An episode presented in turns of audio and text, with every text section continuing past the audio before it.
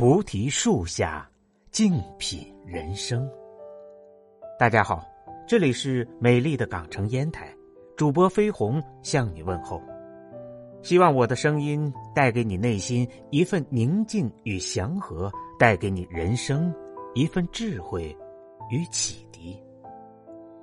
本节目由喜马拉雅独家播出。今天跟大家分享的文章是。越是难熬，越要撑住。几年前，我在知乎上看过这样一个帖子：研究生毕业，相恋三年的女友因为种种原因和我分了手。半年后，我到了一个完全陌生的城市，刚过实习期，每月工资一千五百块。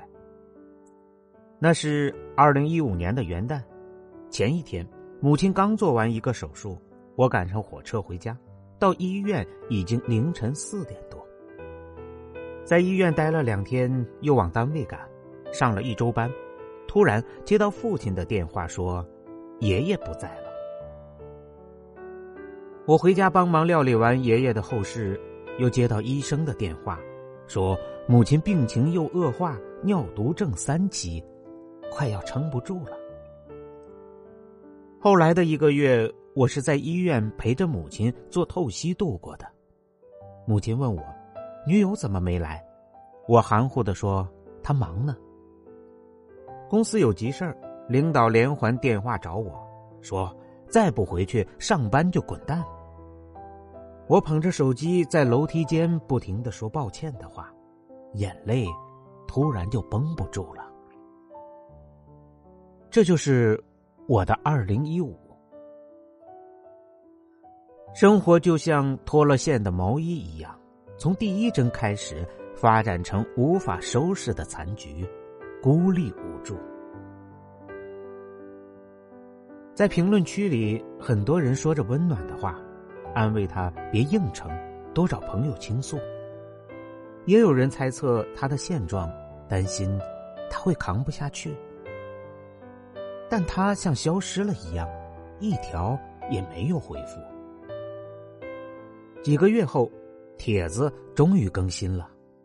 男生用淡淡的语调写完这段无助故事的后续。谢谢大家，我回来了，我很好。春节的前一天，母亲走了，我以为我会崩溃，但我没有。我也曾期待着有个人能将一滩泥似的我拉起来，但我无人能靠。我干脆辞了工作，回家收拾母亲的东西。我把那些衣服整整齐齐的叠好，放在床边，拉开窗帘，阳光照进来，母亲种的植物还绿得那么鲜艳。我突然发现，生活好像也没那么糟糕。我开始去健身，流汗让我清醒；我还爱上了做饭，食物让我安心。我每天都在阅读文字，让我平静。我突然发现，那些本积了一肚子想要倒给别人的苦水，早已说不出口，也不必再说。现在的我已经来到一家新的公司，打算开始新的生活。我也不再害怕什么，就好像经历了什么考验，未来。只剩轻装上阵。这个男生的故事，曾在很长一段时间里治愈过我。心酸苦涩、心灰意冷，都是人生常态。就像鲁豫在他的《偶遇》中说的：“无论是谁，我们都曾经或正在经历各自的人生至暗时刻。”那是一条漫长、黝黑、阴冷、令人绝望的隧道。但成年人的世界，单枪匹马、独自战斗，更是常态。曾在微博上看到一张照片：突如其来的暴雨，街上的人群作鸟兽散，水果摊的小贩无处可逃，只能蜷缩在小推车底下。形单影只的挨过这场大雨。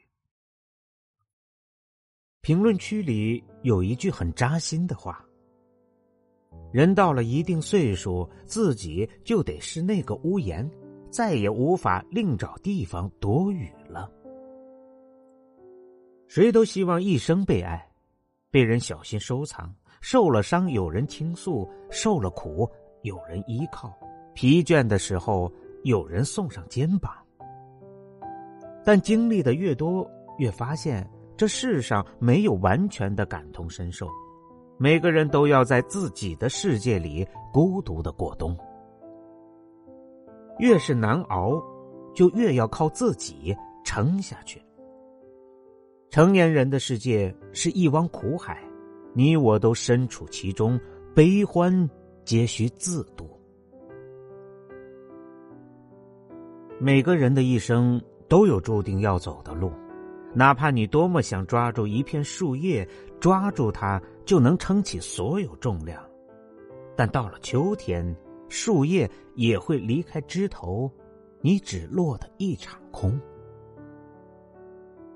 到那时候，你才知道，人生所有的泥泞，要靠自己去趟。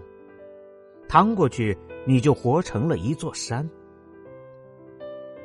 多年前的倪萍站在舞台上，光彩夺目。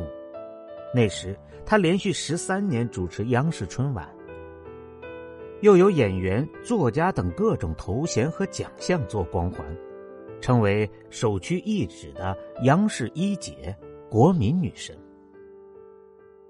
但命运爱开残忍的玩笑，再亮眼的人生也要掺上无尽苦涩。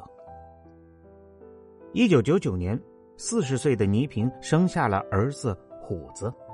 虎子刚出生两个月，就被诊断为先天性眼疾，如果不及时治疗，就有可能终生失明，甚至威胁生命。倪萍一夜苍老。就在她人生最艰难的时候，原本想依靠的丈夫王文兰不堪压力，选择逃避，与倪萍离了婚。网友接受不了女神颜值骤降，吐槽她像大妈，身材臃肿，皮肤松弛。倪萍自己也陷入了难以想象的焦虑和压力中，学会了抽烟，整夜整夜的失眠。这就是人生最残忍的真相。站在深渊里抬头望，才发现自己是如此孤独。好在姥姥一句话点开了他：自己不倒，啥都能过去；自己倒了，谁也扶不起你。倪萍惊醒，既然无人可依，那就独自成军吧。他不再流泪，辞去了央视主持人的工作，告别了花团锦簇的一切，远去美国为儿子求医问药。医药费很快掏空了家，倪萍为了接戏挣钱，常国内国外的来回飞，只坐便宜的经济舱，赚了钱又飞回去给孩子治病。甚至，他可以双膝跪地给正在发言的导演拍照。终于。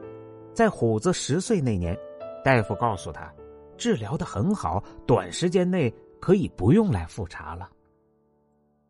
倪萍的苦日子，终于熬出了头。现在的他，仿佛强大到无人能打倒，对未来也充满了期待。去年，倪萍的经纪人晒出一组倪萍没有修过的照片，身材状态都好的惊人。五十九岁生日，他还发了一条微博说：“我总是得往前走走，去拍电影，去画画，去写书。任何时候将你从深渊拉上来的，必须是你自己。当一个人熬过所有的苦，再回首时，那些早已咽下的眼泪，都化成了铠甲。”那些受过的伤，虽然不是什么好事，却让你更有力量面对世事无常。曾有一位博主在微博上做过一次征集：最低谷的时光，你是怎么度过的？这下面有太多让人动容的回答。有人参加考试屡战屡败，屡败屡战，拼着一股子不服输的劲头，死磕到底。有人本就考研失利，还遭遇很大的不幸，最无助的时候，逼着自己读书学习，重新上路。有人遭遇父亲去世，母亲重病，二十岁的年纪，所有扛过去的支撑力只是默默在心里告诉自己，一切都会好的。还有人因为生病差点送命，也曾想过一了百了，但他偏不信命，拯救了自己，也想拯救他人，现在成了一名医生。你发现了吗？那些生命中最难挨的日子，其实并无人站在你身后，是独自熬过去的你，书写了后来的一切。还记得我的前半生中的一句台词吗？路要自己一步步走，苦要自己一口口吃，抽筋扒皮才能脱胎换骨。除此之外。没有捷径，不是所有的苦别人都能理解，你只有自我开导，而不是瘫在原地咒骂人生不公。不是所有的泪都能有人陪，你只能学会自己承受一切，而不是将希望寄托在别人身上。越是难熬的时候，越要靠自己。唯有踏过眼前的荆棘，你才能真正与生活和解，在大风大浪面前波澜不惊。就像村上春树在《海边的卡夫卡》中写到的那样：暴风雨结束后，你不会记得自己是怎么活下来的，你甚至不确定暴风雨真的结束了。但有一件事是确定的。当你穿过了暴风雨，你早已不再是原来那个人。